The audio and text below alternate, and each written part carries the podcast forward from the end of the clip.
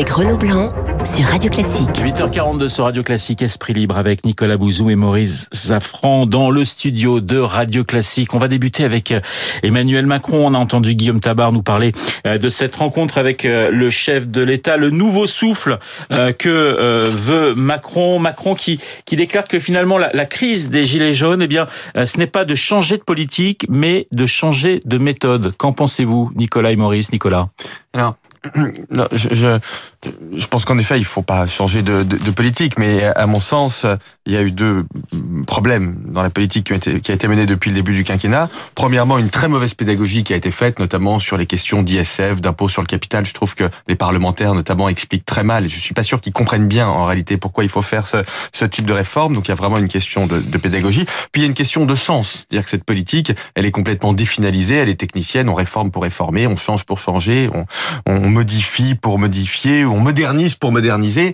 Mais si vous voulez, cette notion qu'Emmanuel Macron avait d'ailleurs euh, utilisée pendant la campagne, la notion d'émancipation. Alors, il faut pas le dire comme ça parce que c'est très techno et le, terme est pas bon, mais je trouve que derrière ça, il y avait un sens, il y avait vraiment quelque chose qui pouvait être intéressant. Et cette notion, elle a été complètement abandonnée au, profit de, notions de notions euh, techniques. Après, en deux mots, si vous voulez, le grand débat, c'est très bien, c'est un groupe de parole, ça fait parler les gens, et donc de ce point de vue-là, ça a des vertus positives. Mais comprenez bien que jamais il ne sortira une idée intéressante de ce grand débat. Il va en sortir cette ou huit idées qu'on a tous eu depuis 30 ans. Nicolas, si c'est quand même le grand malentendu peut-être entre les Français oui. et l'exécutif. C'est-à-dire qu'effectivement, bah, il nous dit, ouais, j'ai peut-être changé la méthode, mais je change pas sur le fond. Mm. Alors que les Français vont faire des propositions euh, plus ou moins intéressantes. Et finalement, on va se retrouver le 15 mars avec, euh, bon, bah, je, je, vous ai bien écouté, mais euh, finalement, euh, on continue comme avant, on garde le et cap, le Maurice. Le est fini. Oui. Très clair. Si, si c'est si c'est ça, euh, le quinquennat est terminé, c'est fini. Euh, euh, il, ne s'en sortira pas comme il le dit hier dans l'entretien avec les, les, journalistes. Il s'en sortira pas comme ça. Alors on peut parfaitement. Si il, je pense pas une seconde, je ne pense pas une seconde que le président de la République pense qu'en, qu'en prenant des décisions importantes sur le plan institutionnel et démocratique, mmh. ça règle la crise. Je oui. pense pas. Ou, alors c'est qu'il est, euh, c'est qu'il, ce que je ne crois pas du tout. C'est ce que disait Arnaud Péricard euh, il y a quelques C'est qu'il est totalement déconnecté. Disant, Donc pas je, le problème. je, ne, je n'y crois absolument pas. Oui. Alors effectivement, il peut considérer euh, qu'il entre en, en conflit avec les Français à partir de la fin du mois de mars ou du début du mois d'avril. Ça, c'est possible, mais c'est politiquement totalement suicidaire. Il, il, il ne s'en sortira pas en dehors. Ça peut, euh, ça peut agacer Nicolas, ça peut le perturber aussi sur le plan de la réflexion. Si il n'y a pas trois, quatre mesures, deux, trois, quatre mmh. mesures économiques, financières et sociales très fortes hors de son programme. Mmh de la présidentielle peut-être contradictoire avec sa politique, s'il ne prend pas ces deux, trois mesures, le quinquennat est terminé. Donc je ne crois pas une seconde, je crois qu'il a dit ça à mes confrères hier, je ne ouais. crois pas une seconde qu'à la, qu'à la, qu'à la, que, le, que le 15 avril, ça se passe comme il le raconte dans euh, cet entretien. Et ça veut dire finalement qu'Emmanuel Macron, vous l'aviez vu, vous. Ça veut dire qu'il doit revenir Maurice. au macronisme. Oui. Ça veut dire ce que ne croit pas Nicolas. Mm. Parce que le, le macronisme, c'était le et encore. Euh, c'était le et en même temps, mm. pardon. Oui. Mm. Et à droite et à gauche, en économique et en social et à droite. Il a trahi cette promesse. Les Français ont la conviction aujourd'hui qu'il a trahi cette promesse. Qu'il a fait et à droite, qu'il n'a pas fait et à droite et à gauche. Est-ce qu'il sera capable en économie et en social Est-ce qu'il a la volonté Est-ce qu'il est-ce qu'il veut revenir sur cet engagement fondamental de la campagne? C'est cette question qui est posée. Et je suis d'accord avec Nicolas, le, le grand débat, les gens sont contents d'y participer, mais ce qu'ils attendent, c'est les décisions du mois d'avril. C'est pas le grand débat. Non mais sur, sur le sur le en, en, en, même temps, il y a eu un peu de ça quand même dans la première partie oui, du quinquennat. Oui. C'est-à-dire et il y a des choses qui étaient pas, pas mal faites. Mais ça s'est pas vu. A, ouais, bien sûr, ça s'est pas vu, mais il y a une politique en effet économique, on va dire plutôt de droite pour euh, schématiser sur le marché du travail, sur la fiscalité libérale, etc. Mais regardez, le plan pauvre, anti-pauvreté oui. par exemple que honnêtement, moi j'avais trouvé excellent, mais toutes les associations Soutenu qui connaissent le sujet bien oui. mieux que moi Bien ont trouvé sûr. excellent. Donc ça, on peut dire, là encore, pardonnez-moi, je schématise un peu, mais que c'était une politique plutôt de gauche. Absolument. Bah, donc cet équilibre, il était plutôt Oui. pas mal trouvé. Libéralisation économique d'un côté, Oui, protection oui, des oui, plus faibles de l'autre. Mais alors cette affaire, elle est complètement balayé. passée à l'as et plus personne ne s'en ne, ne souvient. Donc on, on pourra pas véritablement faire autre chose que ça. Le- Maurice, vous aviez rencontré vous en novembre euh, Emmanuel Mhm. Macron, vous le racontez dans votre livre, hein, Le tueur et le poète chez Albin Michel avec euh, avec Nicolas Doménac. Vous aviez été surpris parce que tout le monde disait bah voilà il est il est au bord du gouffre euh, alors qu'il était euh, hy- hyper pugnace et, et, et- et a envie d'en découdre. Et, là on sent finalement dans cette interview c'est pareil, enfin dans cette dans cette rencontre avec avec les journalistes que il a toujours envie d'en découdre. Finalement il il a pas vraiment changé Emmanuel Macron. Non, mais de toute façon, changer, personne ne. vous vous changez pas, c'est parce que vous avez une crise demain dans cette radio vous allez changer. Vous, vous rêvez- donc, bien sûr que personne ne changera. Ce qui est, euh, euh, ce qui est assez sidérant par ailleurs, c'est que si on fait de l'analyse strictement politique, il est plutôt en bonne position. Oui. Il est en position bien meilleure Mm. qu'il y a deux mois. Sur le plan politique, ça s'est rééquilibré et s'est réinstallé dans le champ politique. Dans les derniers sondages, La République en marche sort en tête des sondages pour les européennes. Euh, c'est assez compliqué. Il a il a une situation politique qui n'est pas si mauvaise que ça et une difficulté dans sa relation avec les Français.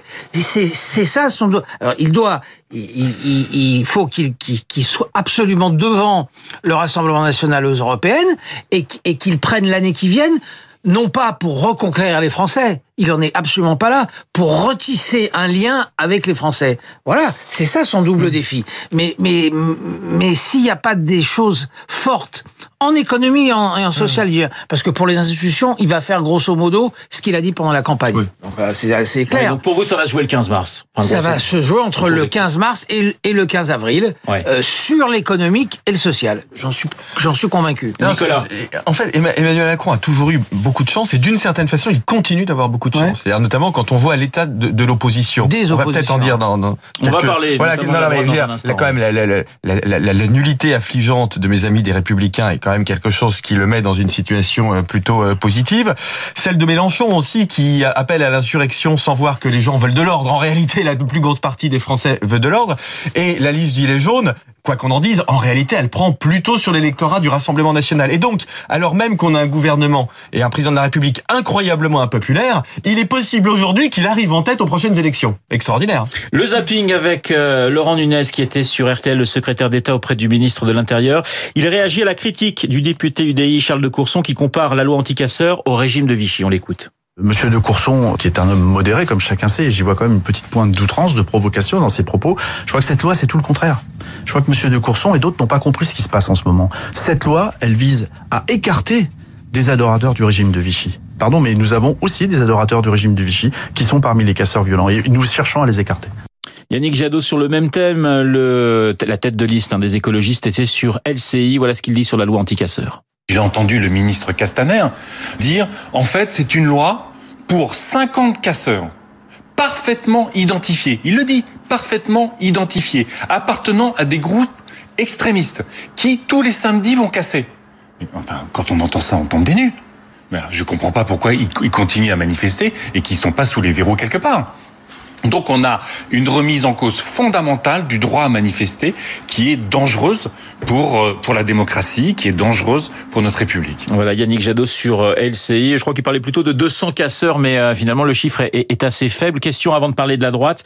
Est-ce que la loi anticasseur peut aussi diviser la majorité? Parce que c'est c'est très, c'est très compliqué pour les députés euh, de la République en marche en ce moment sur ce texte particulier.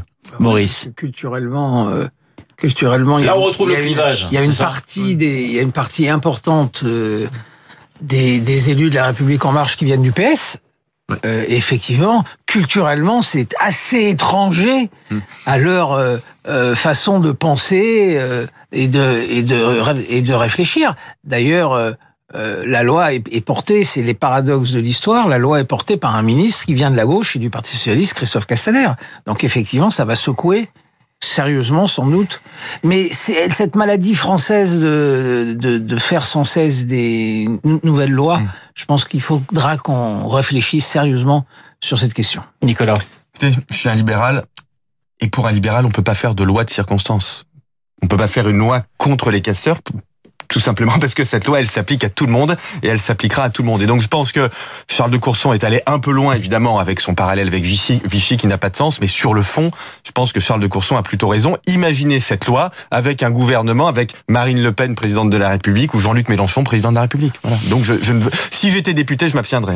Alors on va parler, on va parler de la droite et je vous propose d'écouter euh, Arnaud Péricard, qui était mon invité sur Radio Classique, le maire de Saint-Germain-en-Laye d'hiver droite. Voilà ce qu'il dit de euh, François-Xavier Bellamy. J'ai du mal à retrouver ma droite, en tout cas euh, celle de Nicolas Sarkozy ou celle de Jacques Chirac. J'étais aussi un petit peu surpris par cette composition, euh, ce trio euh, pour les européennes. Enfin, en tout cas, c'est pas la droite que je défends et c'est pas l'idéal politique que je défends. Je me serais davantage reconnu en un candidat comme Arnaud Dangean, que je connais bien, qui est numéro 3, Oui. qui aurait mérité d'être numéro 1. Voilà François-Xavier Bellamy, un tête de liste Les Républicains pour les européennes. C'est un choix qui, voilà, on est, on est, qu'on le veuille ou non, vers une droite dure quand même avec avec ce, choix, Nicolas. Oui, alors vraiment, j'aime beaucoup François-Xavier Bellamy, qui est un ami, mais euh, il se trouve sur le fond, moi qui ai plutôt tendance à voter pour la droite modérée, que je suis en désaccord avec lui surtout.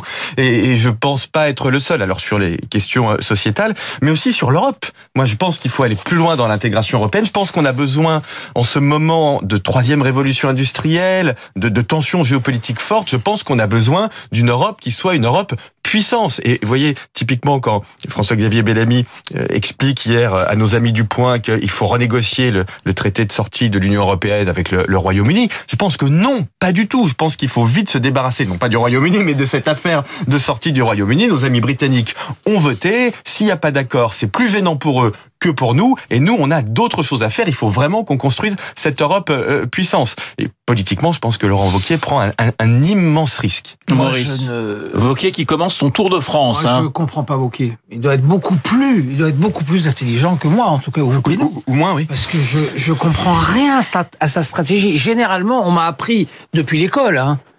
On m'a appris depuis l'école que l'objectif en démocratie d'un leader politique, c'est d'élargir sa base, d'élargir son électorat. Il est de droite d'aller vers la gauche, il est de gauche d'aller vers la droite, etc. J'ai l'impression que Vauquier, euh, qui a tous les diplômes du monde, depuis qu'il est président de- des Républicains, il fait exactement le contraire. De rétrécissement en rétrécissement de rétrécissement en en rétrécissement. Alors, on va nous dire pour sa défense, et c'est pas faux, qu'il est coincé euh, sur sa gauche avec la République en marche et qu'il est coincé sur sa droite avec le Rassemblement national, qui l'un et l'autre sont forts, d'accord? Mais euh, euh, la droite, euh, la droite ré- républicaine, la droite démocratique, les, les différentes tendances de la droite en, en, en cinquième République euh, depuis 50 ans maintenant, ce n'est pas Bellamy, qui est un excellent philosophe, euh, qui est un type formidable, par ailleurs vraiment formidable, remarquable. Mais je l'ai écouté hier soir sur une sur une chaîne de télé. Euh, c'est la droite conservatrice. C'est réellement et il, ass- il assume totalement le fait d'être l'incarnation, le penseur, le représentant de la droite conservatrice. Qu'est-ce que la droite conservatrice dans la situation actuelle prise entre euh, Marine Le Pen, les Gilets jaunes, Emmanuel Macron je- Qu'est-ce que la droite cons- strictement conservatrice Dupont-Aignan, qui va aussi présenter. Dupont-Aignan qui est à 5, 6, 7 Bah oui. Qu'est-ce qu'elle va faire, Mais la droite conservatrice dire- Ça veut dire politiquement que le, le- le 26 mai au, au soir, si euh, les Républicains sont en dessous des, des 10%, ce que donnent certains sondages aujourd'hui, euh, bye bye Vauquier, on, on sort les Bah, moi, couteaux je ou me- règlement de moi, compte à hockey Maurice, ou pas? Je me souviens pas de l'année, mais je me souviens d'avoir croisé Nicolas Sarkozy le soir où il a été battu. Mm. Il, est, il était tête de liste européenne. Philippe Séguin avait lâché la campagne et il était courageusement parti Oui. avec Alain Madelin. Il s'est retrouvé derrière Philippe de Villiers et Charles Pasqua. Derrière Philippe de Villiers et Charles Pasqua. Euh, euh, Charles Pasqua et Villiers faisaient 13-14, il a dû faire 11-12 le, la semaine d'après, il était liquidé, Nicolas Sarkozy. Et quand on l'a croisé dans l'escalier, il savait qu'il serait liquidé. Qu'est-ce que, si, si la, si la liste LR est à moins de 10, qu'est-ce que fera Retailleau? Qu'est-ce que fera Larcher? Qu'est-ce que feront tous ces gens-là qui ont de la puissance politique? Ça va être une crise absolument inouïe. Nicolas, ça sera Mais, le mot de la euh, fin. non, non, mais en plus, euh, Nicolas Sarkozy était courageux, tu as prononcé le mot. Oui. Je pense que Laurent Wauquiez aurait dû y aller lui-même. Je pense que le courage commandait au chef dans cette élection difficile d'y aller lui-même. Merci messieurs, Nicolas Bouzou, Maurice Zafran pour Esprit Libre sur l'antenne de Radio Classique. Il est 8h et pratiquement 57 minutes dans un instant. La météo est l'essentiel de l'actualité avec Laurence Gontier. À tout de suite.